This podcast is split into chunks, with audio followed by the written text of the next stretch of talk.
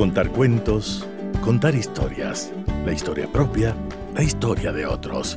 Desde este momento en Radio Sucesos, Déjame que te cuente. Déjame que te cuente. Un programa conducido por Gisela Echeverría Castro.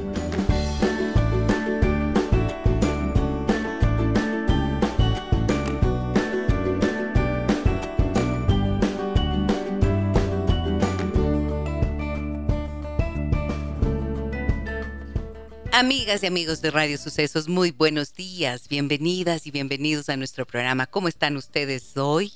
Espero que bien, espero que con ese corazón tranquilo y si está un poco agitado, que tengan la oportunidad durante el día de encontrar un momento para ponerlo en calma y gracias por permitirnos acompañarlos a través de 101.7 FM Radio Sucesos.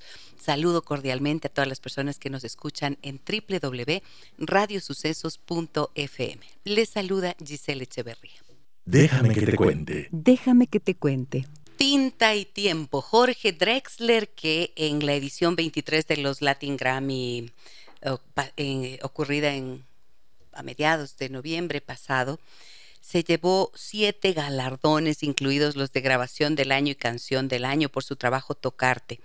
El cantante uruguayo se llevó la mayoría de sus premios en la ceremonia premier que se celebra antes de la premiación y ganó el galardón de mejor canción, empatando con Sebastián Yatra que combatía con el tema Tacones Rojos. El mejor álbum, el premio al mejor álbum cantautor por Tinta y Tiempo, el premio a Mejor Canción en Lengua Portuguesa por Bento Sardo, la estatuilla al Mejor Arreglo por el Plan Maestro, eh, la Mejor Canción Alternativa de Premio a los Compositores por el día que estrenaste El Mundo. Bueno, esto me da bastante esperanza por el futuro de la música latinoamericana. Así que bueno compartía con ustedes Jorge Drexler, que es uno de mis cantautores, eh, de los cantautores importantes en mi, en mi banda sonora, en la banda sonora de mi vida. Y bueno, con este tema que me encanta, la musicalización y, y la sencillez de la palabra precisa, ¿no es cierto? Tinta y tiempo. Bueno, aquí estoy en esta mañana que vamos a hablar de qué pasa cuando lo has tenido todo en la vida. Me sorprendió hace poco escuchar decir esto. ¿Sabe qué, Gisela? Yo lo he tenido todo en la vida y sin embargo me siento tan vacío, me decía un joven de poco más de 30 años. Y yo pensé en ese momento, ¿qué significa tenerlo todo en la vida? Y esa es la pregunta que les traslado a ustedes, amigos y amigas que nos escuchan para que vayamos desarrollando este tema el día de hoy. Nos acompaña Paulina Narváez, periodista, escritora, eh, quien se va a convertir en activo fijo del programa, y la Andrés Arauz, con quien compartimos los días miércoles también. Hola Pauli, buenos días. Hola André, ¿cómo les va? Hola Gise, hola André, buenos días. Gracias nuevamente por, por tenerme aquí con ustedes. Encantadísima de que estés con nosotros. ¿Cómo te va, André? Buenos días, Gise. Buenos días, Pauli. Buenos días con todos. Muy bien, gracias. Muy bien, gracias. Bueno, a ver, ¿qué pasa cuando lo has tenido todo en la vida? Cuando yo digo esto, ¿qué piensan? Pauli, ¿qué piensas, André? Tenerlo todo en la vida, ¿qué significaría para ti tener todo en la vida? A mí cuando oigo esa pregunta así de primera, así de cajón, lo primero que se me viene a la mente es un tema de, de falta de límites y que por eso capaz llegas a este tema luego de frustración.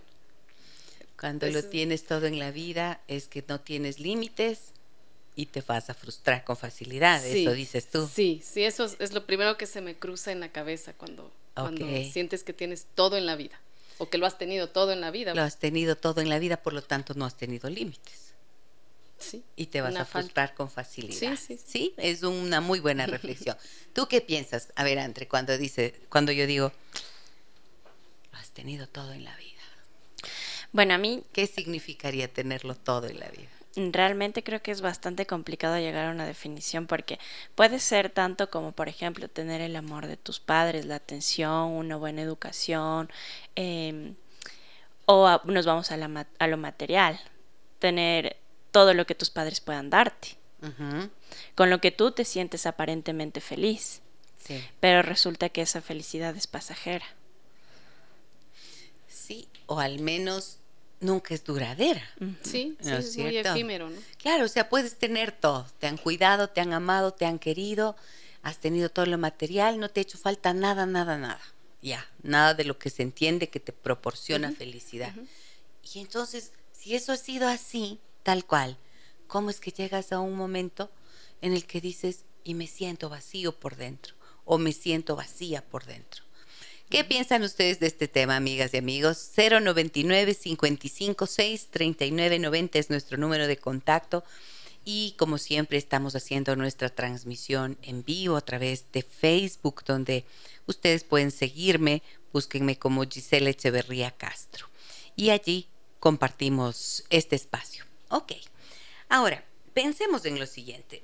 Si, si hay esta sensación, entonces quiere decir que los seres humanos, ¿qué somos? Inconformes, incompletos, insatisfechos. ¿De dónde nos viene la insatisfacción? Sí, yo creo que somos inconformes de naturaleza. Es decir, yo pongo un ejemplo así muy simple. Tengo churros, pero amo ser lacia, entonces ¿Qué peleo todos los días con ¡Qué eso. horror! ¡Qué horror! Eso sí que, ¿cómo les...? Me da unas iras con las que son churosas y reniegan de sus churros. Entonces, por poner un ejemplo, entonces siempre Sí. estás como Qué cosa, insatisfecho. ¿no? Tan horrible la insatisfacción. Sí, sí, con Es lo que verdad. tienes. ¿Tú de qué reniegas? A ver, ¿de qué tienes? Y dices, ay, pero debería tener tal cosa. Ah, yo tengo en la piel. tengo unos, unos como granitos, no sé, es como una alergia. Y no uso, no uso camisetas, no uso shorts. Por esa razón, Por esa te razón. limitas. Ajá, y yo O sea, les veo a todas espectaculares a las chicas cuando salen con sus vestiditos y tienen todas las piernas lisitas, todas perfectas. Y Y, yo digo, ¿por qué tengo esos granitos? ¡Qué iras! Sí. Claro, pero en cambio tienes una piel que puede, uy, uy, uy, puedes tener piel, una, tienes una piel que no tiene un problema grave, ¿no es cierto? Claro, y tenemos salud, pero nos falta el amor. Y tenemos un amor, ah, no, pero es que no es un amor perfecto, porque entonces el amor tendría que ser, eh, él tendría o ella tendría que ser más cariñoso, más entusiasta, más con más iniciativas, con más no sé qué, con más, con más, con más. Claro. Ahí viene la frustración. Ahí viene la frustración, pues porque siempre estás como poniendo los ojos en lo que no hay Exacto. y no en lo que sí tienes. Entonces, la sensación de tenerlo todo en la vida no suele ser tan frecuente. Por eso a mí me llamó la atención esto, que alguien me diga así directamente, yo lo he tenido todo en la vida y cuando pregunté qué significa, entonces, claro, la explicación iba de la mano de, no me ha faltado nada, mis padres siempre han estado para mí, he tenido una familia que, en la que no ha habido mayores sobresaltos y entonces, ¿por qué tengo este vacío?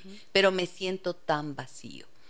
Entonces pensemos en lo que puede significar el vacío, ¿no es cierto? Hay alguna, algunas definiciones del vacío, por ejemplo, el vacío, el vacío existencial, ¿no es cierto? Y si pensamos en lo que es un vacío existencial, tiene que ver con la ausencia de lo más significativo en la vida. ¿Y qué es lo más significativo? Si tenemos todo esto resuelto, como acabamos de decir, ¿qué puede ser lo más significativo? Yo quería, o sea, yo sí creo que lo más significativo es esa seguridad que te puede dar el amor de tus padres, o sea, es esa seguridad como ser humano. Me parece que partes de ahí y de ahí, de ahí va el resto, ¿no? De ahí va de la mano el resto de cosas. Pero si hay una ausencia de eso, si quieras o no vas a tener esa frustración de, de no tenerlo todo. Claro, es que verás, ahí esto que dices me acaba, me conduce a pensar en algo. Cuando tenemos, em, cuando contamos el cuento de nuestras infancias y decimos, yo he tenido una infancia súper feliz. Se- generalmente tiene que ver con que estaban resueltas las necesidades materiales e incluso estaba, tenías una mamá y un papá que estaban allí. Pero pensemos que como seres humanos, el único momento en el que no nos ha hecho falta nada en serio, eh, hemos estado seguros, protegidos, cálidos, sintiéndonos eh, en completa mm, tranquilidad, es cuando estábamos en el vientre de la mamá, pues. y, ni ahí a veces. Pero al menos no sentíamos desprotección. Correcto. No sentíamos desprotección porque estábamos ahí y no nos hacía falta nada. Pero el momento en que salimos del vientre de la madre, todas son necesidades. Sientes frío, sientes hambre, sientes angustia, sientes miedo, experimentas lo que es el miedo de la desprotección. Y esto suele ser una de las razones que increíblemente pueden dejarte una huella profunda a nivel interno. ¿Han oído hablar de, por ejemplo, las dificultades que hay como consecuencia de la separación rápida de los bebés? Sí. sí. sí, sí, ¿No es cierto? Eh, imagínate lo que es permanecer nueve meses en la pancita de la mamá y de repente te sacan y te llevan quién sabe a dónde. Claro. Te meten esas tripas en la, en la por la garganta. ¿No es cierto? Sí, sí, pobrecito. Te hacen esas absorciones para que quedes no sé qué limpiecito, te bañan, te peinan, te Y cada vez se tiende a evitar esto y a colocar pronto en el pecho de la madre. Pero una vez que está en el pecho de la madre ya no debería separarse ese bebé. Claro. ¿No es cierto? Y sin embargo, estas separaciones y a veces por razones de, de la vida del niño que puede estar en riesgo, exacto, situaciones médicas, se, se hace la separación, se ponen en una termocuna, les llevan a no sé qué. Increíblemente queda un vacío en la memoria emotiva del bebé. Y después de, un, después de unos años empiezan a salir los síntomas. Y esos vacíos afectivos que pueden haber quedado en alguna etapa temprana se traducen en inseguridades y vacíos internos, no solo a nivel emocional. ¿Cómo se resuelve algo así? O sea, yo lo que veo es, me sorprendo tanto que cuando tengo situaciones como estas en consulta, que me cuentan lo que les acabo de decir, siempre voy a explorar cómo fue el nacimiento, cómo fue el embarazo, cómo fue el nacimiento, cómo fueron los primeros años, y siempre hay algo. De repente una madre enferma, de repente eh, no sé, hay una muerte de algún familiar, por lo tanto la madre no está tan presente. Claro, disponible, ¿no es cierto?, emocionalmente. Y esos huecos van quedando. Pero en la vida estamos llamados a resolverlos. Por eso más adelante hacemos el síntoma. Entonces, en el caso que les comento, esta, este joven había tenido precisamente la separación de su madre porque al nacer le faltaba, vieron que le faltaba oxígeno, como que fue complicado el parto. Y el momento cuando, ¿cómo es? Se lo llevaron, pero le entregaron después de dos días. La madre estaba desesperada sin haberle visto a su bebé. Y en esa separación le quedó una sensación que cuando ya tenía 30 años se empezó a manifestar con crisis de pánico, con ataques de pánico. Y dice, a ver, pero ¿dónde está? Razones inmediatas no las encontrábamos. Y tenías todo en la vida, habías tenido todo en la vida. Nunca para que algo ocurra, como he dicho tantas veces, solamente es necesario que ocurra una razón, ¿no es cierto? Son multicausales. Pero este hecho de la separación y de haber tenido una historia complicada al nacer, ¿qué hace? Que los padres se vuelquen por completo y entonces te dan todo. Y te dan todo y a veces hasta en exceso. Y el exceso tampoco es bueno, porque envía un mensaje de, a ver, si no sientes la necesidad, no logras tú hacer algo por ti mismo. Claro. ¿No es cierto? Claro. No sientes la necesidad y te acomodas y te arrellanas y entonces el deseo natural se pierde. Cuando los padres dan demasiado, hacen que el hijo pierda el deseo natural de luchar por lo suyo.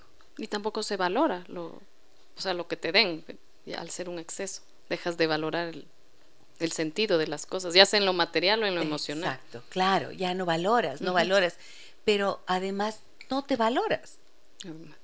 Además no te valoras. Entonces, miren, por exceso o por defecto, pero si hay un exceso, matas el deseo natural de luchar por la vida, de encontrarte a ti mismo, de ganarte el pan. ¿Mm? Porque esas son como necesidades naturales espontáneas que están en nosotros y que dependiendo de la crianza y de estas situaciones que estoy comentando, pueden significar. Lo he tenido todo en la vida, tanto que ya no tengo ganas yo de hacer nada por mí. ¿Se fijan? ¿Qué piensan de esto que les digo? A ver. me parece increíble cómo, cómo nos marca la vida desde que estamos en el vientre de la mamá. porque uno no se pone a pensar en eso. Y, sí, sí te marca y yo creo que a la mayoría de nosotros, porque muchísimos habremos venido por cesárea, que ya es una intervención quirúrgica, entonces de ley te separaron de la mamá. Y bueno, no sé, en ese entonces, cuando yo nací, yo creo que ahora se hace más conciencia de velar un poco por, por esa tranquilidad del bebé.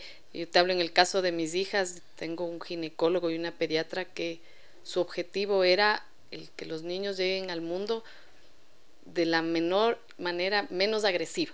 De la manera menos, agresiva. Entonces, incluso en el tema de las luces, o sea, el espacio, de la música, del, o sea, todos estos elementos de no retirarle así agresivamente, que vaya directo donde la madre, pequeños detalles que hacían que la llegada del bebé al mundo no sea tan brusca, tan agresiva. Entonces, era un, poco en esa escuela van ellos, ¿no? No sé si en mi época ni se han de haber preocupado de eso, no era que nazca simplemente. Entonces ya, ya llegamos con defecto. Ya, ya llegamos ahí medio averiados.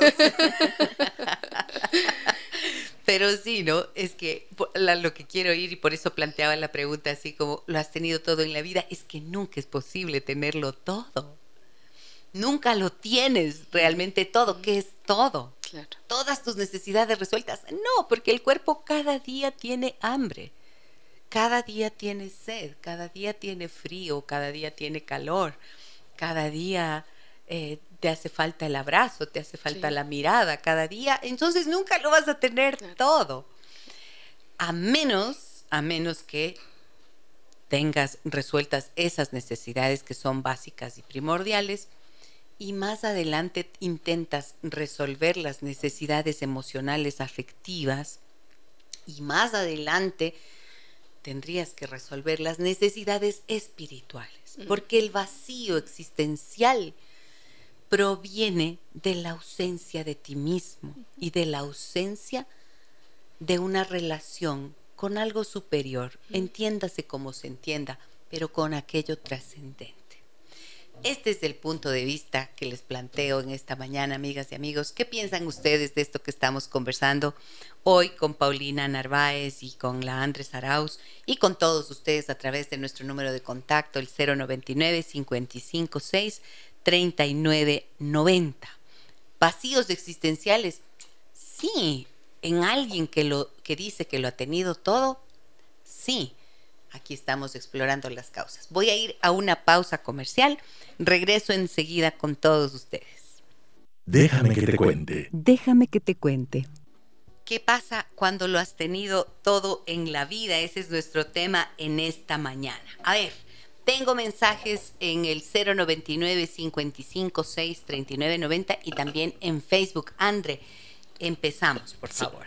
No digas mi nombre, porfa. Déjame que te cuente. En mi niñez, adolescencia y juventud, siento que tuve todo en mi vida. Amor, ternura, estabilidad, formación formación, economía estable. Me casé a los 40 y me falta todo lo que antes tuve en abundancia, que quizás me hizo arrogante y orgullosa. Ahora, a mis 56, voy entendiendo muchas cosas. Estoy aprendiendo a verme, a discernir. Me duele lo que me toca vivir en este momento, pero lo, lo recibo en abundancia. Lo recibido en abundancia me sostiene y me capacita para caer levantarme y seguir con fe y alegría. Gracias, Gise, por tu programa amoroso. Mm, qué linda. Muchísimas gracias también por tu confianza y por compartir esto que nos dices. Miren qué, qué interesante, ¿no? Qué interesantísimo lo que nos dice. ¿Cómo te voy a decir? Miriam te voy a llamar, ¿ya? Gracias, Miriam. Pero eh, dos cosas me llaman mucho la atención de lo que dice Miriam. Por un lado dice, tuve todo y quizás por eso tuve arrogancia. O sea, crecí con todas estas cosas que son materiales y también afectivas. Y a veces hay una confusión, ¿no es cierto? Cuando se trata de dar todo a los hijos y quiero darles todo lo que yo no tuve a mis hijos. Cuidado con eso. A veces allí se envían mensajes, por ejemplo, que crean, estimulan el surgimiento de la arrogancia, de la prepotencia, de esta sobrevaloración, que nos quita posibilidad de entender nuestras humanas limitaciones. Y esas humanas limitaciones son en donde puede sanarse la frustración. ¿No es cierto? Porque quien quien no ate, quien, a quien le hacen falta cosas tiene más ganas de luchar, como ya decíamos. Pero además entiende la frustración como parte de lo natural. Claro. Del día a día, sí. Del día a día. Eh, son frustraciones, claro, pues vas a frustrarte porque no todo te va a salir como quieres. Pero quien lo tiene todo no ha tenido la oportunidad de saber lo que es no tener. Por lo tanto, le cuesta un montón claro sobreponerse a la frustración. Cuando algo no funciona, dice, ¿qué pasó? A ver, el mundo me funcionaba perfecto. ¿Y ahora qué pasó? Se cayó todo. ¿Y con qué recursos yo me levanto? ¿No es cierto? Y también esa arrogancia te impide muchas veces aceptar esas limitaciones. Entonces, la superación suele ser más difícil. Esto por un lado. Por el otro también lo que dice Miriam me parece interesantísimo porque dice, con lo que recibí, ahora estoy en capacidad de levantarme. Te vas a levantar, claro, de los golpes te puedes levantar. Mucho mejor cuando has sido amado. Sí, claro. Cuando te han dado la confianza en, o sea, cuando alguien ha creído en ti y te ha amado, desde luego estás mejor capacitado para sobreponerte a las dificultades. Sí, seguro. Es una herramienta para, para poder enfrentarte. Es una herramienta, ¿no es cierto? Y creo que que la vida siempre nos trae una, una posibilidad de aprender la humildad hoy. Sí. No. Si has tenido todo en la vida y te crees demasiado por eso, luego eh, la vida te arrastra más o menos. Porque no es verdad, es un mito tenerlo todo en la vida. Así es, así es. Y voy a darle todo a mis hijos, ¿para qué? No, y ahí caes en lo que te dije al inicio, yo sí creo en ese tema de los límites, cuando les das todo, todo, todo, y no generas ese límite, sí les golpea después, porque asumen que el mundo es así y no es así. Entonces ahí viene la frustración y todo, y todo este, este tema, ¿no? ¿Tú qué estás pensando, Andrea? Yo creo que estaba pensando precisamente en que tal vez también es la otra cara de la moneda, ¿no? Que se acostumbran a tenerlo se acostumbran tanto a tenerlo todo que en cambio se dejan al abandono. Se acostumbran a que los papás solventen todas sus necesidades y tal vez no tienen eh, como esa valentía de asumir retos y continuar o, buscar otro tipo de algo que le genere incomodidad y viven todo el tiempo dependiente de sus padres. Claro, este es un puntazo porque saben qué ocurre, que luego los padres muchas veces dicen, pero ¿por qué no haces un esfuerzo? Pero ¿por qué no luchas por tu vida? ¿No es cierto? Pero ¿por qué? Si te hemos dado todo. Has tenido todo para, para que puedas lograr lo que necesitas. Te quedas en una confusión extrema. O sea, le di todo y no hace ningún esfuerzo. Es que ahí está justo. lo paradójico. ¿Cómo va? ¿Para qué te vas a esforzar si ya lo tienes tú? ¿Para qué tiendo la cama si ya me van a estar tendiendo? ¿Para qué? ¿Para qué? O sea, ¿para qué voy a esforzarme? Por ejemplo, estudias, no haces una carrera y no sé qué. Haces la carrera, pero dices, ya, ya estudié y ahora ya no puedo salir adelante porque vivo en la casa de los papás. A veces yo les pregunto a los padres que vienen con estas situaciones, viene y me dice, mi hijo, mi hija, ¿no es cierto? Hace esto, pero se levanta a la hora que quiere, desayuna a la hora que quiere, se queda viendo series y televisión hasta las mil de la noche, Entonces tiene todos los horarios cambiados, no se esfuerza por nada en la vida. Entonces yo les digo, a ver, disculpe, ¿me puede adoptar? ¿No será que me quiere adoptar? claro. no es cierto, porque si me das todo, entonces a veces les, les hago hacer una listita, les digo, a ver, ¿cuánto costaría vivir en tu casa? Claro, o sea, casa de papá y mamá, ¿cuánto costaría vivir, no es cierto? Ahí, porque no, no lo toman, es que a mí no me dan nada, Yo soy independiente. Pero no, pues si estás viviendo en casa de los padres, no eres independiente, no has ganado autonomía, no has logrado emanciparte, quiere decir que algo no está funcionando pues ahí. Y muchas veces es inseguridad más comodidad. Claro. Entonces les das todo, como dije antes, ¿no es cierto? Quitaste el deseo de tener algo y eso, lejos de ayudarte, te inseguriza, te llena de inseguridad. Y si ya te acostumbraste, chuta, qué lindo, pues. Claro, ¿para ya, qué? Ya, ya, para qué voy a esforzarme, ya tengo todo, ya tengo todo lo que necesito, al menos por ahora. Pero ve, como las necesidades de los seres humanos son múltiples, entonces eh, siempre estás necesitando y exigiendo o pidiendo. Y nunca es suficiente. Y eso es una tiranía. Entonces hay que estar alertas a esto. Y a mí me gusta plantear las cosas así, como desde estas, de estos que pueden sonar lugar común, pero es una frase que se repite tanto. ¿Qué es un lugar común, Pauli? Usted que es escritora. Son esas, esas, justo son esas frases, esos espacios que, que oyes siempre, ¿no? Como el, no sé, un lugar común será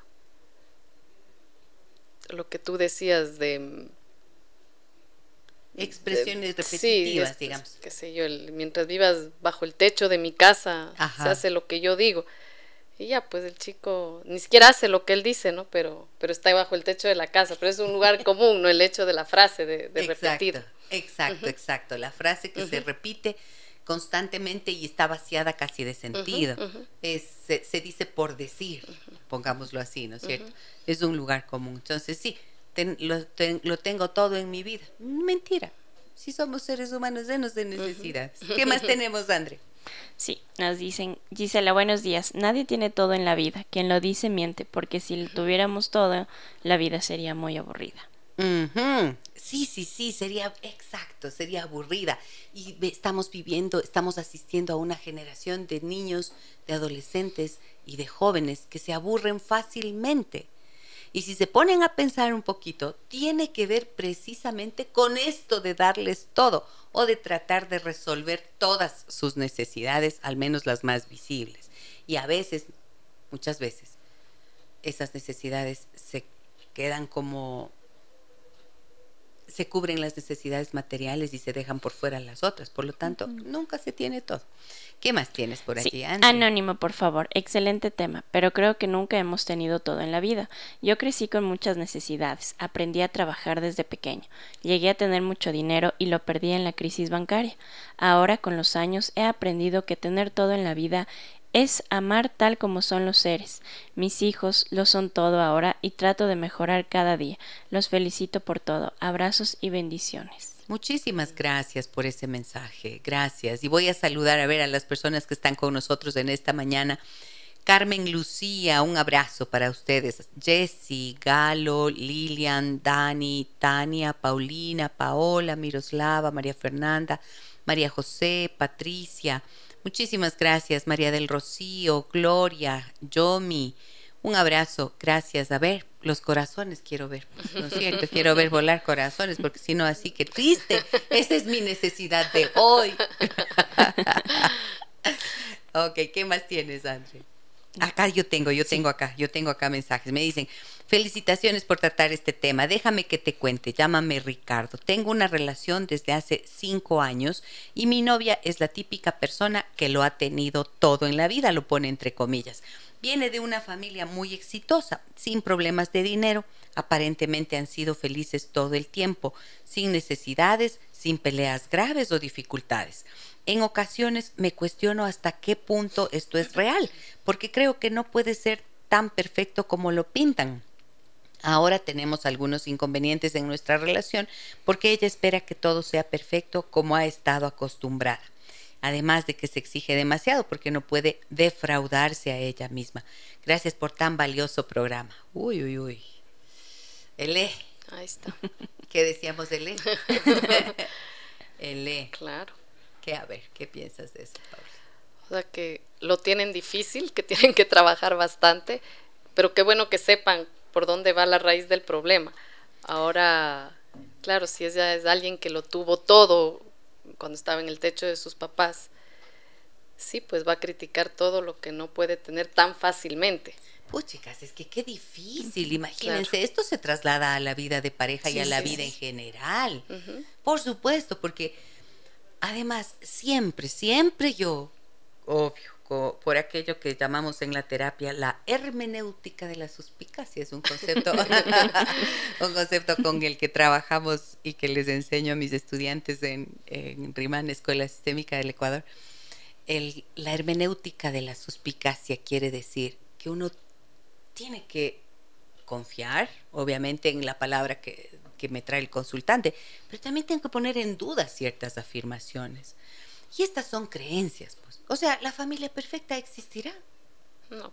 No, existe. Es que la vida humana es imperfecta. Podemos tener una gran cantidad de cosas más o menos resueltas, pero el sufrimiento es con natural a la vida humana. Ibas a decir algo. ¿Querías comentar algo? no, Te vi levantar la mano. Ah, no. ya, ya. Entonces, ¿sí o no? Así es.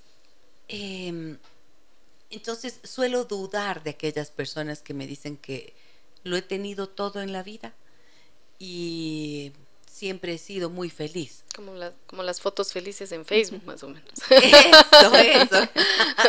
Exacto, como las fotos de que están allí en Instagram, ¿no? En Instagram claro, que suben solo lo, bueno, los viajes. Sí, Ajá, que se muestra toda la felicidad. Yo, francamente, que ya no publico es nada. Qué bestia. Sí, porque cada mientras más cuestiono eso, menos ganas tengo de publicar. Es por eso que no, pues, no publico. Hay personas que intentan resignificarlo, ¿no? Que dicen, por ejemplo, si alguien, si ves las fotos de, leí alguna vez en Facebook que decía, si ves las fotos de los viajes de tus amigos, de las comidas, de sus reuniones familiares, de sus fiestas, de sus rica, de sus qué, de sus vestidos nuevos o de lo que sea, alégrate porque los tienen. Aunque tú no los tengas, sé feliz con lo que tienes. Trabaja y no envidies. Eso, trabaja y no envidies. claro, ¿no? Y claro, y está, había un estudio hace algún tiempo que decía que Facebook era uno de los generadores de envidia más importantes que existen. Sí, sí, sí. Claro, porque estás viendo todo y dices, qué bestia, qué iras. Yo qué flaca que está, qué bestia, yo cómo estoy. Ve cómo tiene churros y yo no tengo. Ve cómo tiene lacio el pelo y yo no. Y yo estos churros. O sea, ¿qué es eso? Entonces, mientras, eh, mientras menos, en serio, mientras más cuestiono esta forma de vivir, menos ganas me da de publicar cosas. Y me dicen, no, pero es que tienes que compartir lo que tú haces con tu perro. Y digo, ¿para qué? A veces sí me da ganas de compartir lo que hace mi perro, pero cada instante de la vida me parece un poco difícil. bueno, pero volviendo a lo que decíamos, esta pareja, Ricardo me dijo que le llamen. Imagínate lo que es. De hecho, este mensaje nos llegó hace algunas, hace una semana, ¿no? Y por eso, fue que, escogimos el tema. Em, decía, estoy pensando que hay que transparentarlo, hay que transparentar la relación. Porque él dice, han pasado sin necesidades, sin peleas graves o dificultades. Sin embargo, el comportamiento de la pareja de Ricardo evidencia que hay una frustración. Que hay una frustración. Entonces, claro, quizás em, sea importante empezar a decir, amor mío, qué bueno que tuviste todo en tu vida, qué bueno que tu familia transcurrió de esta manera, pero te cuento que la vida real es esta, la que tenemos ahora. Y ya que has elegido casarte conmigo, entonces hay que poner los pies sobre esta realidad. Y esta es la realidad. la falta de, la falta de aceptación de la realidad es lo que mayor sufrimiento causa. Mientras más nos resistimos a aceptar la realidad que tenemos, tenemos garantía de sufrimiento. Esto puedes sacar un fragmento, André. Está buena la frase. No es cierto. Y es ver, y sí o no. Sí, sí, sí. En la medida en que porque sigues peleando frente a algo que es real y que no va a cambiar por más que pelees, por más que te enojes, por más que te frustres. ¿Qué te frustra a ti, Pauli? Ay, Ajá. ¿Qué te frustra, tía? Esas preguntas no se hacen al aire. Esto tomamos un café en la tarde entonces ahí hacemos terapia grupal. Ay, yo creo que es como tú dices, yo creo que, a ver, uno tiene que ser agradecido, yo parto de ese principio y es lo mm. primero que hago en las mañanas. Abro los ojos y agradezco, así tengo una pereza rotunda de levantarme, pero agradezco. Y, y ya, pues las frustraciones vienen desde, desde la pereza de levantarme. Sí, no es. Sí, Me gustó eso de pereza rotunda. pereza radical. pereza rotunda y radical. Las frustraciones, claro, pues ¿quién no va a tener frustraciones? Todos las tenemos, pero el poder dentro de esas frustraciones alzarnos, mm. alzarnos por encima de ellas, y vernos con compasión. Cuando digo compasión me refiero a, a vernos no con pena para compadecernos y decir, ay, qué pena, pobrecita, qué, qué trágica que es mi vida, qué desastrosa que es mi vida. No, eso sería estar dentro del mismo ciclo vicioso de, de la frustración. Me refiero a compasión como una forma amorosa de vernos, de comprendernos, como seres humanos que nunca lograremos tenerlo todo en la vida. Así como hemos hablado antes de perfección, por eso el Señor nos decía, ella se exige demasiado y no quiere defraudarse. Eh, así nosotros podemos vernos con limitaciones humanas en, en todo lo que no, nos, no vamos a poder abarcar. Por ejemplo, una de mis grandes frustraciones hace años era, qué pena que cuántos libros tan hermosos que hay no voy a poder leer. Nunca. no podré, no podré, no alcanzaré, jamás. Claro. Es inabarcable pues el conocimiento humano, ¿no es cierto? De ahí yo me veía así, amo las librerías y entonces veía este y este y este y este y este y no me alcanza ni el tiempo ni, la ni la billetera. Ni la billetera ni la vida me va a dar. Nada pues no hay cómo. Y aceptarnos a pesar de eso en la en la existencia que tenemos como como un regalo cotidiano que nos permite también disfrutar de lo que somos y de lo que tenemos a nuestro alrededor, creo que es parte de empezar a salir de esos esquemas, ¿no? Sí. ¿Qué estás pensando? en mis frustraciones. en mis frustraciones y en cómo hago eso, en cómo las acepto. Mi, acto de conciencia. es que es durísimo también evitar las comparaciones, ¿no? Sea, siempre, siempre está el que tiene más, en todo sentido, no solo el material, ¿no? el que tiene más, pero también hay el que tiene menos. Pero es, pero es difícil trabajar el, el no querer compararte con. Alguna vez conocí a alguien eh, a alguien, a un musulmán. Y él decía que el Islam enseña que cuando se trata de comparaciones, es mejor compararte con el que no tiene o con el que tiene menos que tú, para que te sientas en paz. Muy sabio. Y no con el que más tiene, porque siempre te generará dolor. Sí. Y creo que eso es una, una gran sabiduría. Sí. ¿No? con el que menos tiene o el que tiene menos que tú. Pucha, entonces soy un afortunado, soy un bendecido o bendecida. Pero si te comparas con el que más tiene, sales perdiendo. Sales, vas, a salir siempre perdiendo. Estaba viendo el otro día en Netflix una serie que habla, que hace de estos de los uh, remodelaciones. Mm cuando necesito mente simple veo eso, ¿no es cierto? descansar de, de, tantas cosas. El otro día alguien me decía, la ¿no le afecta a usted oír tanto problema todo el día? le digo, si me cansa, ¿cómo no me va a cansar? Soy humana. Me canso físicamente, mentalmente, porque es un esfuerzo, es un ejercicio. Pero no lo veo como que estoy oyendo problemas todo el día. Lo, lo veo como estamos encontrando soluciones todo el día. Entonces, eso me cambia totalmente la, perspectiva. ¿no? Pero claro que me canso. Y hay casos que son muy demandantes, muy exigentes, y ciertamente a veces al final del día me quedo agotada. Sí, lo tengo que admitir. Em, y creo que es como lo que cada uno tiene en la vida, dicen que es lo que puede llevar en la vida, ¿sí o no? Lo que tienes en las manos, eso es sobre lo que podemos trabajar. Vamos a la pausa. Pini, tenemos que hacer una pausa nueva, ¿no? ¿O tienes mensajes? Antes, antes. Uy, uy, uy, yo, yo me enroso. Tienen que pararme, por favor. Hola, buen día. Soy Mire. Tengo 36 años y soy hija única.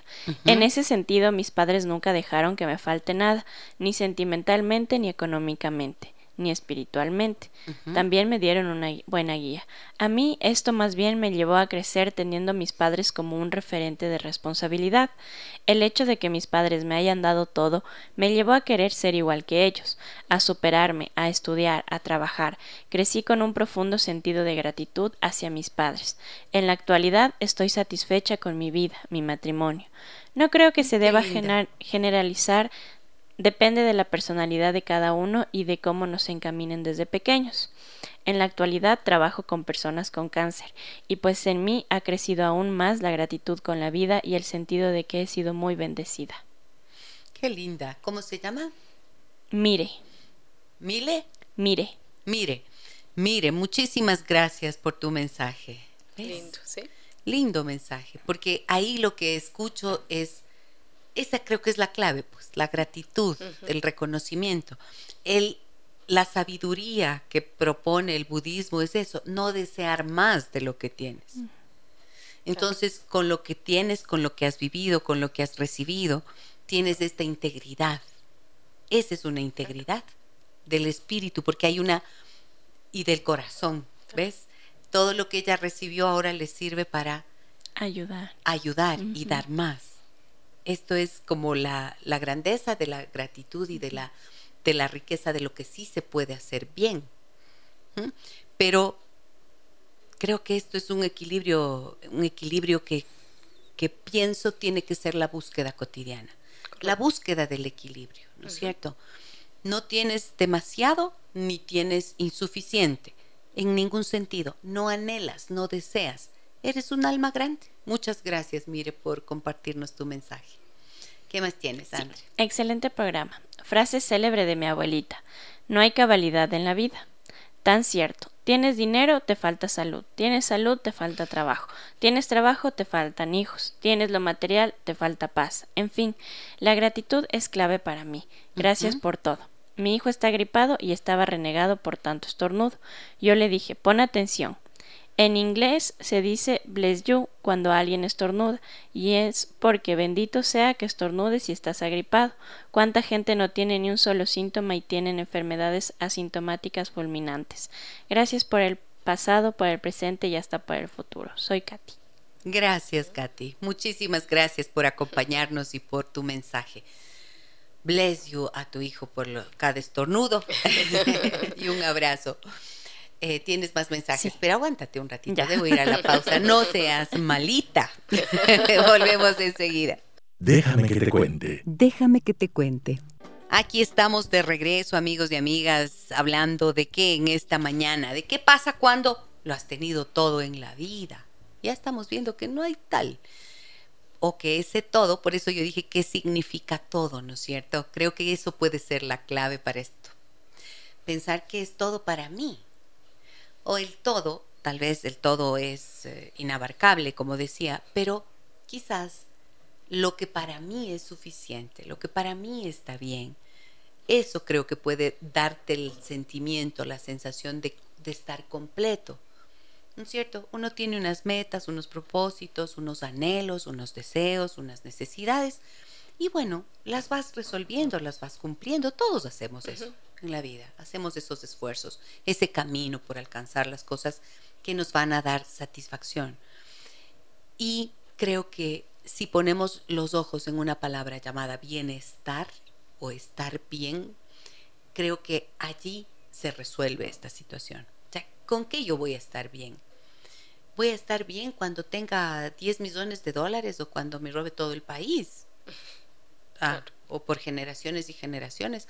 ¿O voy a estar bien eh, si llego a tener, no sé, el otro día me decía alguien, yo necesito tener por lo menos eh, la posibilidad de, si me quedara sin trabajo, tener un colchoncito que me permita vivir unos seis meses sin preocupación. Ah, digo, qué buena cosa eso. O sea, si yo tengo un presupuesto en mi, en mi vida y me quedo sin trabajo, entonces debería tener un fondo como un ahorro de unos que equivalga a lo que produzco mensualmente durante seis meses. O sea, si es que esos son mil dólares, debería tener un fondo de seis mil, ¿no es cierto? Y con eso ya me puedo sentir respaldado por si acaso me quedé sin trabajo. Bien. ¿Ves? O sea, como son esas certezas, pero otra persona me podría decir, no, pues yo voy a necesitar unos 60 mil, porque necesito 10 mil para vivir en el mes. Claro, todo depende de la perspectiva. Claro, Entonces, lo que para mí está bien, lo que para mí es suficiente. Hay gente que dice, yo no sé por qué no tengo plata tanta como quisiera. ¿Y cuánto es lo que quisieras? Yo quisiera tener un millón de dólares. ¿Y para qué tú quieres tener un millón de dólares? No sé, para sentirme bien. ¿Y por qué eso te va a dar bienestar? O sea, las hay que responder con preguntas muchas veces que nos conduzcan a entender lo que realmente te va a sentar cómodo en la vida. ¿Va a ser la plata? ¿Va a ser la pareja? ¿Va a ser la compañía? ¿Va a ser qué? ¿Con qué te vas a sentir bien? No me he realizado profesionalmente y no será eso lo que te va a conducir a estar bien. Entonces no todo es cuestión del dinero y el todo, el todo tiene que ser definido por cada uno. Ese equilibrio que tú decías yo creo que es básico, ¿no? Entre, entre lo uno y lo otro. Yo no sé, ahorita me acordé de una entrevista que le hicieron a Ricardo Darín, a este eh, argentino. Argentino, maravilloso. Y el periodista, eh, el periodista, un argentino también, le reprochaba por qué no había aceptado el papel en no sé qué película de Hollywood. Y que todo su público le estaba reclamando porque él podía haber llegado lejos y ganar millones de millones. Y él, claro, lo resumía que él iba a estar súper bien en Hollywood. Y él le decía, pero ¿para qué quiero yo tanta plata si yo lo que quería en ese momento de mi vida era estar con mi familia? Porque pasé mucho tiempo por otro rodaje fuera de mi, de, mi casa.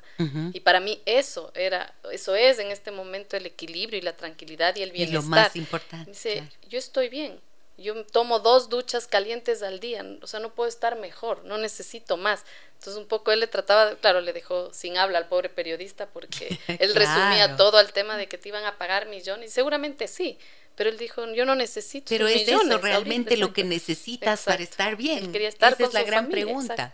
Claro, ¿qué necesitas para estar bien? Y a veces, aunque tengas definido lo que te puede, con lo que quisieras estar bien, muchas veces eso tampoco puede estar. Por ejemplo, ¿yo qué necesitaría para estar bien ahorita? Voy a pensar. ¿Ustedes qué necesitan para estar bien ahorita? Voy a pensar. ¿Qué necesitas para estar bien ahorita? Un cafecito. Ah, bueno. Moni. En este momento. La Dani se dio la vuelta para darnos la respuesta. ¿Qué necesitas para estar bien ahorita, Dani, Vini? ¿Qué necesitan? A ver, ustedes, amigas y amigos, ¿qué necesitan para estar bien en este momento? Cuenten, cuenten. Al 099 55 639 90. Cuenten. Pensemos ya, ¿qué necesitamos para estar bien en este momento? Yo sí tengo clarito, pero bueno, ya. A ver, André, mensajes. Sí. Adelante. Buenos días. Coincidencialmente chateábamos hoy con mi hija que vive en el exterior y de alguna manera topamos el tema de hoy. Llegamos a la conclusión de que quizás habemos personas que somos felices con poco y agradecemos a la vida y a Dios por cada bendición recibida día a día. Por ejemplo, salud, vida, trabajo, el amor de los hijos, padres, familia, amigos, etc. Creo que a pesar de las carencias o limitaciones económicas en la infancia, concluyo que la vida no depende solo de los padres o de lo vivido en la infancia. Influye mucho, sí, pero hay seres humanos extraordinarios que a pesar de no tener todo lo que, por ejemplo, yo tuve salen adelante y son seres humanos increíbles, padre y madre que nos dieron ejemplo de trabajo, esfuerzo y solidaridad. Además que el éxito en la vida, al menos para mí, no se mide por lo económico. Me siento muy bendecida en la vida por las hijas que tengo y por el compañero que la vida me permitió conservar por más de 30 años. Gracias por los temas tratados. Me ayudan mucho a recapacitar para mejorar cada día como ser humano. Felicitaciones. Oh, qué lindo. Muchísimas gracias por este testimonio, por esta historia que nos compartes. Gracias, gracias. Así es. Miren, los eh, no necesitamos irnos tan lejos, ¿no es cierto? No necesitamos irnos tan lejos para pensar en lo que nos hace sentir bien. ¿Ya pensaron? ¿Ya? ¿Qué, a ver, ¿qué necesitas ahorita para estar bien? Yo ahorita, ahorita para estar tranquila y bien, hoy, acabar un capítulo del libro que estoy escribiendo. Eso me tiene estresada. ¿Qué estás escribiendo ahora, Pauli?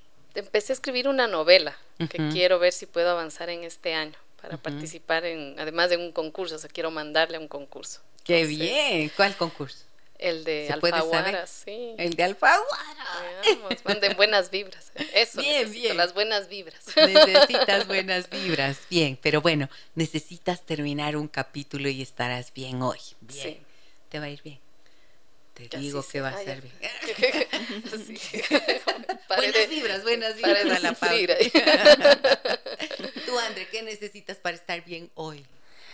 Bueno, en este momento sí, de verdad, un cafecito para aclarar mi mente. Es que no tomé el cafecito de la mañana, entonces, por lo general, comienzo así. De ahí pienso que estoy bien. En este momento un cafecito. y luego revisas a la vida y estás bien. Sí, gracias a Dios, sí. No necesitas más de lo que tienes en este hoy momento. Hoy por hoy, no. Hoy por hoy, no. Ya, ¿yo qué necesito? nos contaron qué necesitan para estar bien. Eh, no. No, están diciendo otras cosas. Están comentando del programa. A ver, dale, dale, más comentarios. Ya, nos dicen, Gisela, buenos días. Somos dos hermanos varones y los dos hemos recibido mucho de mis papás, sobre todo protección y quizás hasta sobreprotección. Mi hermano mayor tiene 50 años y está en su, segundo matrimonio. Hasta ahora sigue recibiendo apoyo, entre, entre comillas, económico casi incondicional por parte de mis padres, que ya están jubilados, porque no trabaja y considero que no trabaja porque no tiene necesidad, o al menos así lo ve él, porque lo que necesita lo pide a mis papás y lo tiene, desde lo más básico que puede ser un par de zapatos hasta cubrir con la pensión alimentaria trazada de varios años.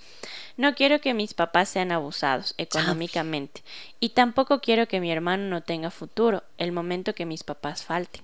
Mi hermano no llegó a sacar una profesión, aunque mis papás le pagaron cuatro universidades para que lo haga. No es falta de capacidad, sino de querer hacerlo. Gracias por tu atención y espero me ayudes con un consejo. Ay, Diosito. Mm. Qué dura, ¿no? Esa situación. Pero ahí creo que con esto que nos acabas de compartir, Malu le voy a decir, o nos dio el nombre.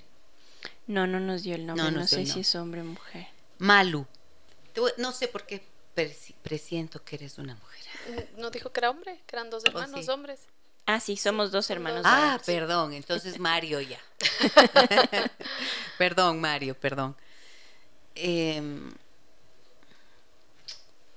Sabes que es complicado, ¿no? Con la vida de las personas adultas. Pero lo primero que pensé cuando escucho esta historia que tú dices es que si yo hubiera sido la madre de tu hermano, después de que falló la primera universidad, le habría dicho, te doy una segunda oportunidad y esta es la última. Y cuando se acabó esa última oportunidad, entonces, amor mío, vete a buscar la vida, vete a trabajar y vete a hacer tal cual cosa. ¿No es cierto? Y sal adelante por ti mismo, porque eso hacen las mamás de los, de los pajaritos, ¿no? Ya crecen y ellas, ellas van a buscar los gusanitos y les ponen en el piquito mientras son bebés. Pero cuando ya les ven medio, medio que pueden pararse duritos, ¡pum! Les empujan. Les empujan. Y, ese rato vuelas porque vuelas, caray, ¿no es cierto? Y este es el problema, pues, de las madres que, que siguen buscando los gusanitos y poniendo al, en el pico de ya no del bebé, sino de un pájaro grande que ya es capaz de empujarle a la propia madre de su jaula, de su jaula que digo, de su nido, ¿no? Y tiene terror, va a tener terror. Si la madre no le empuja para que agite las alas y comprenda que, que sí puede volar, eh, va a perder la noción de lo que significa el vuelo. Pero la cuestión es que hay más temor en el que ha mantenido de que no pueda volar que en el propio que está sin sacar las alas. Porque es un instinto de supervivencia, es un instinto natural. O sea, esa información está codificada en ese ADN. Por lo tanto, el rato que le empujas, o sea, en este caso, Mario, el rato que tus padres mueren, se va a ver en el vacío y de pronto allí empiezan a salir la, a flote el instinto nuevamente de supervivencia y agita las alas y salga adelante. Creo que esto no se puede juzgar a los padres. Y creo que estas situaciones que los hermanos viven por la forma en que los papás criaron, los criaron, no es algo que tiene que detenerte. Ahí sí lo digo muchas veces con el dolor del alma, ¿qué hay que hacer? Uno puede hablar una vez y decir lo que uno piensa, comunicar el punto de vista que tenga sobre la situación. Y luego, si no pasa nada, como generalmente no pasa, porque los padres nunca nos escuchan a los hijos. O sea, eso es bien difícil. Nunca nos escuchan. Esto es real. No importa la edad que tengas. Los padres eligen su vida. Y como padres nosotros difícilmente escuchamos también cosas que tengan, que, nuestros hijos nos digan acerca de cómo vivimos o cómo actuamos. A menos que ya hayamos hecho un proceso y, y vaya, estemos dispuestos a escuchar. Pero como esto no suele ser así, entonces, ¿qué hace uno? Asume la frustración acepta la realidad y dices, no me corresponde. Por lo tanto, lo que tus padres viven con tu hermano es responsabilidad suya y ellos tendrán que saber cómo gestionarlo. Y lo que tu hermano vive o no vive por esa situación, él tendrá en algún momento que saber cómo gestionarlo. ¿Qué estoy diciendo con esto? Puedes darte el permiso de vivir tu vida al margen de lo que los demás hacen, en este caso esos demás, tus padres y tu hermano. ¿Suena duro? Sí, claro.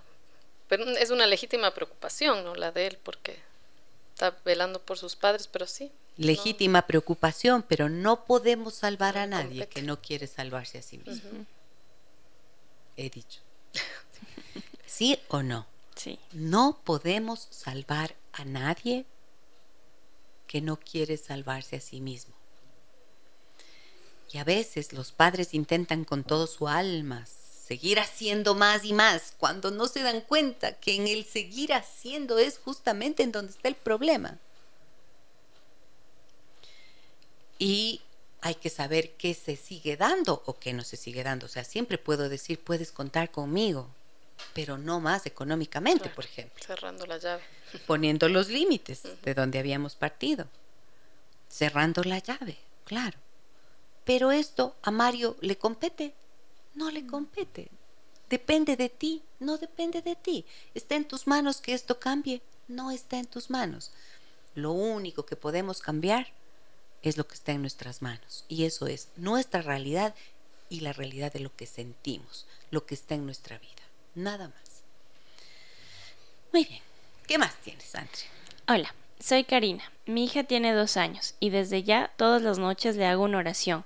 Primero agradeciendo lo que recibimos en el día y después pidiendo por los demás. No soy muy religiosa, pero creo que es una forma que desde pequeñita entienda que es estar agradecido de lo que tenemos y también empatía.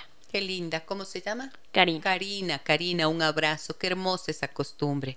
Qué lindo que lo hagas, porque sí, cuando sembramos esa semilla en el corazón de nuestros niños, de nuestros hijos queda para siempre. Sí, así es. En esas primeritas etapas, ¿no? Uno siempre recuerda la, recordará, resonará en ella para siempre esa maravillosa enseñanza que estás poniendo en tu hijita. ¿Qué más tienes, Andrea? Buen día. Gracias por este tema maravilloso. Déjeme que le cuente, hermosas mujeres. A los siete años me quedé huérfana de madre y mi padre se desentendió de mi hermana y yo. Desde esta edad comencé a luchar y fui a un hogar maravilloso de mis tíos, que no tuvieron hijos y me consideraron como su hija. Mi tía hermana de mi padre, muy muy estricta, y me educó con valores y me enseñó todo lo que ella sabía en la cocina especialmente, y tantas virtudes que son innumerables. Yo tengo un corazón muy agradecido por todo. Agradezco desde que salgo y llego a casa. Tengo 38 años de casada y soy muy bendecida por Dios que mi corazón con mucha facilidad se alegra y se sensibiliza con todo lo que la vida me da. Soy Pili. Qué lindo, gracias, Pili. Ahí está, estábamos diciendo, ¿no? Justo. Lo que, que era la reflexión. Eh, lo que, lo, o sea, con lo- el equilibrio con lo que te dé, lo- con lo que con tengas, lo que tenemos, con lo que tengas, sentirte para que no, bien con lo que tienes, sentirte bien y agradecido. Claro, aunque no sea el todo de los demás, el Así todo es. de la sociedad, el todo de la cultura, el todo del no sé qué, el todo de... Esa presión que te, Ajá, que te, que te inculca la- lo externo, ¿no? lo externo. El todo es el todo propio, Tuyo, el bienestar que te da lo que tienes en el día a día, lo que puedes construir. Eh, alguien me decía alguna vez hablando de esto en consulta, decía, pero Cela, a mí no me gusta ser conformista. Mm, está bueno eso. eh. Podemos hablar un día del, con- del Sí. conformismo. Claro. Es otra cosa, es otra cosa. historia y no voy a decir nada al respecto hoy, porque ya no nos da el tiempo. Más mensajes, André. Sí, gracias por tu programa. Lo que me haría, lo que me haría estar tranquila en este momento es pagar deudas económicas. Ya, Sí. muy bien, entonces, ¿qué vas a hacer para lograrlo?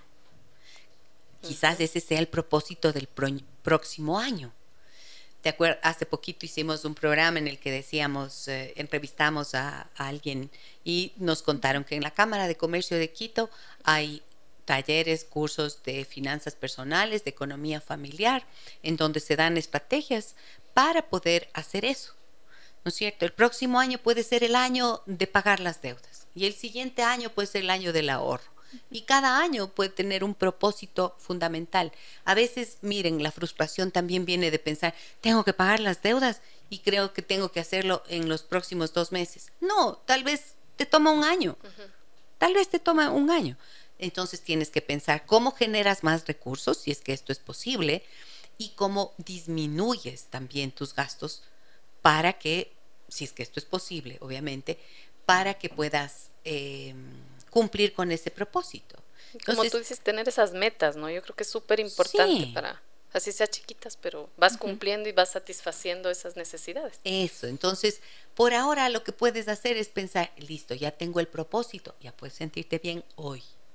Y mañana dices, ok, ¿y qué más voy a hacer? Entonces mañana voy a hacer el plan de pagos. Buenísimo. Y así cada día un pasito más que va abonando al bienestar que te puede generar esa situación. Muy bien, ¿qué más? Yo pido estar bien en salud, porque sin ella no puedes hacer nada. Así que viva la salud. Que viva la salud, sí. Sí. Que eh, en Facebook también veo un mensaje que quiero que leas. Varios, sí, André, varios están aquí. Bueno, nos dicen, yo creo que no hay tiempo solo para querer tener todo, pues yo me crié con necesidades no solo económicas, también necesidades de afecto. Solo lo recibí de mi madre y cuando a mis 17 años me casé y tuve un niño, aprendí de todo lo que viví y me esforcé porque ese amor que me faltó le pudiéramos dar a mi hijo.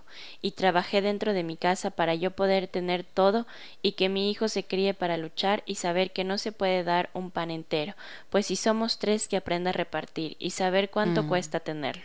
Mi hijo se crió así, ahora pasa necesidades, pero es un buen padre, y a sus hijos no les falta nada, y siempre veo cómo reparte el pan en la mesa.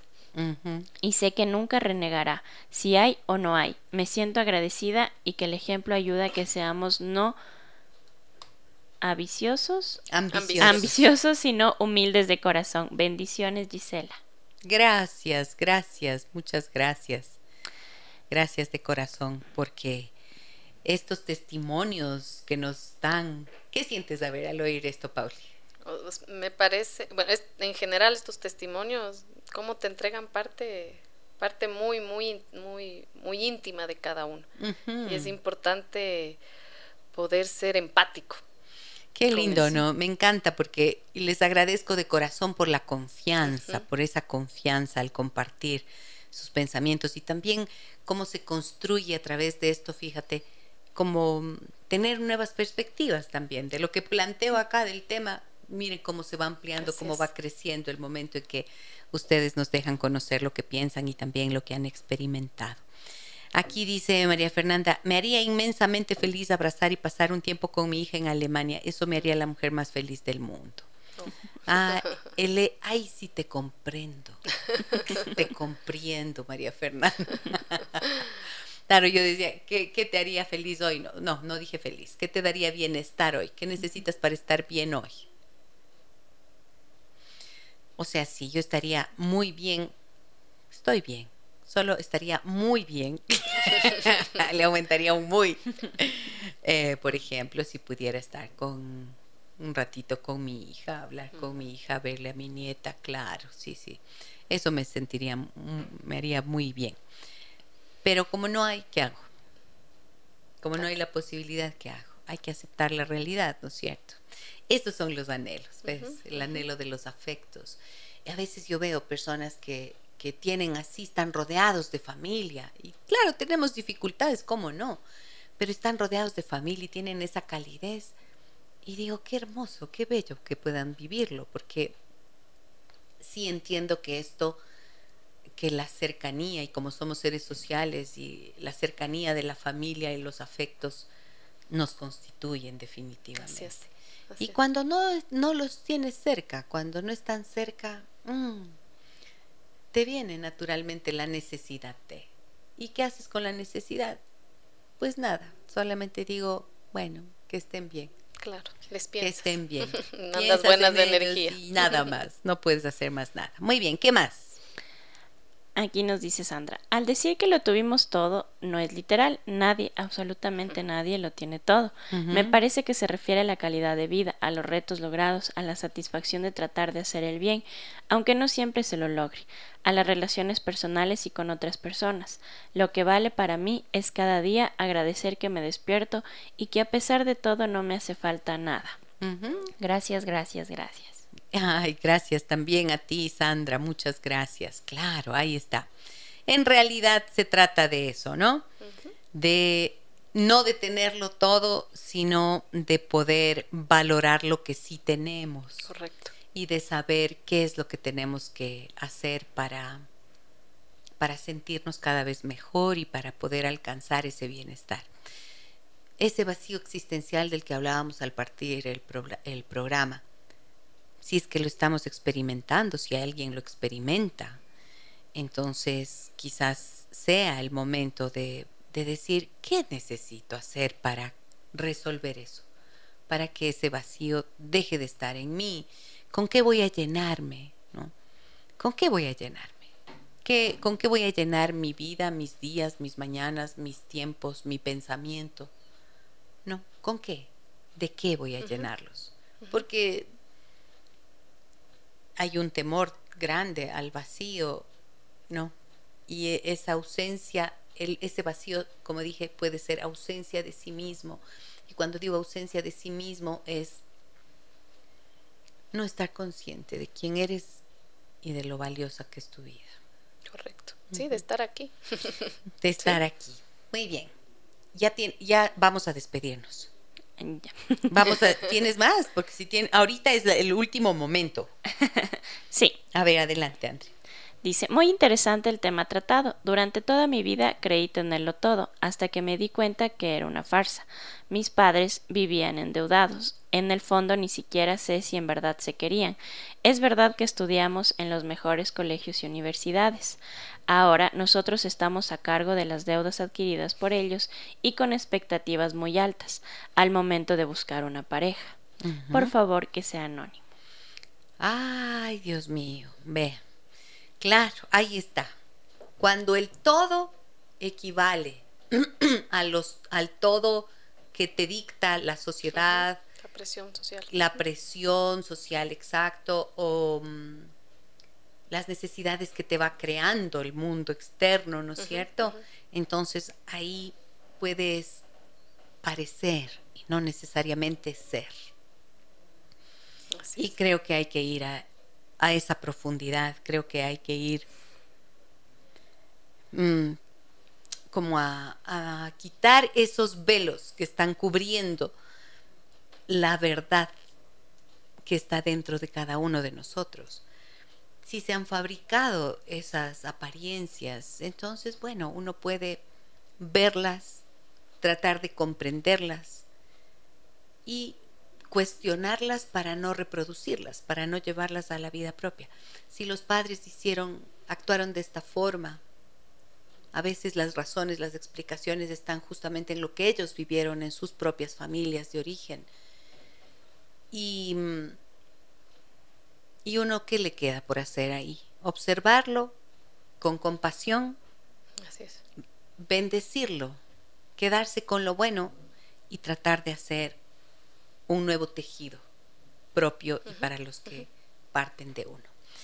Creo que es así. Muy bien. Pauli, ¿con qué te vas a quedar de esta sesión?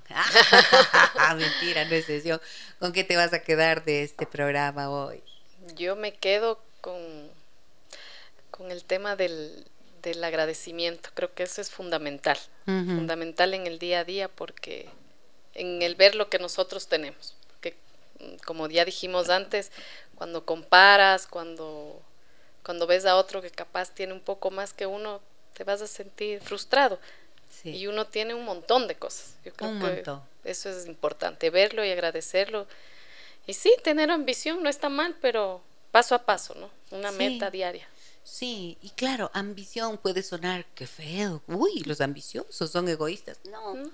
Ambiciones humanas, deseos, anhelos, ahí están, ahí están y por qué no tratar de cumplirlas. Las que sean están bien. Si son económicas, también están bien. El dinero no es malo. La gente que tiene dinero no es mala por tener el dinero. Ni el que no tiene dinero es bueno porque no tiene dinero. No. La maldad y la bondad son conceptos que, que yo prefiero no toparlos, pero los menciono como porque forman parte del lenguaje cotidiano. Sin embargo, creo que el tener la posibilidad de vernos siempre a nosotros mismos de forma compasiva, como decía, y de, de, en lugar de pensar en los zapatos rojos del otro, pensar en los blancos míos o los negros míos que me ayudan a caminar, esto es lo que nos enriquece finalmente. Así es. Tú, André, ¿con qué te vas a quedar? Yo igual, con el agradecimiento. Pienso que siempre tenemos algo que agradecer y que no nos fijemos en lo que no tenemos, sino en lo que tenemos en este momento y que muchas personas no tienen. Y lo que es todo para mí no será todo para ti, ni todo para ti, ni todo para cada uno de nosotros, porque tenemos múltiples significados, ¿no es cierto? Quizás alzarnos por encima, decía yo hace un rato, de lo que nos frustra, nos puede llevar a valorar lo que sí existe y mm, bendecirlo y agradecerlo es parte de la riqueza que resuena con esa con ese ser y con ese espíritu que está dentro de nosotros. Muchísimas gracias a todos ustedes, amigas y amigos, por compartir, por estar presentes, por escribirnos, por contarnos, por compartir lo que está dentro de ustedes, sus reflexiones, sus historias. Así construimos este programa. Muchísimas gracias. Un abrazo grande a todas y todos. Volvemos mañana a partir de las 9 horas con 30 minutos. Las historias que merecen ser contadas y escuchadas. Historias que conmueven, historias que inspiran. Mañana, desde las 9 y 30, déjame, que, te cuente. Déjame que te cuente. Con Gisela Echeverría Castro.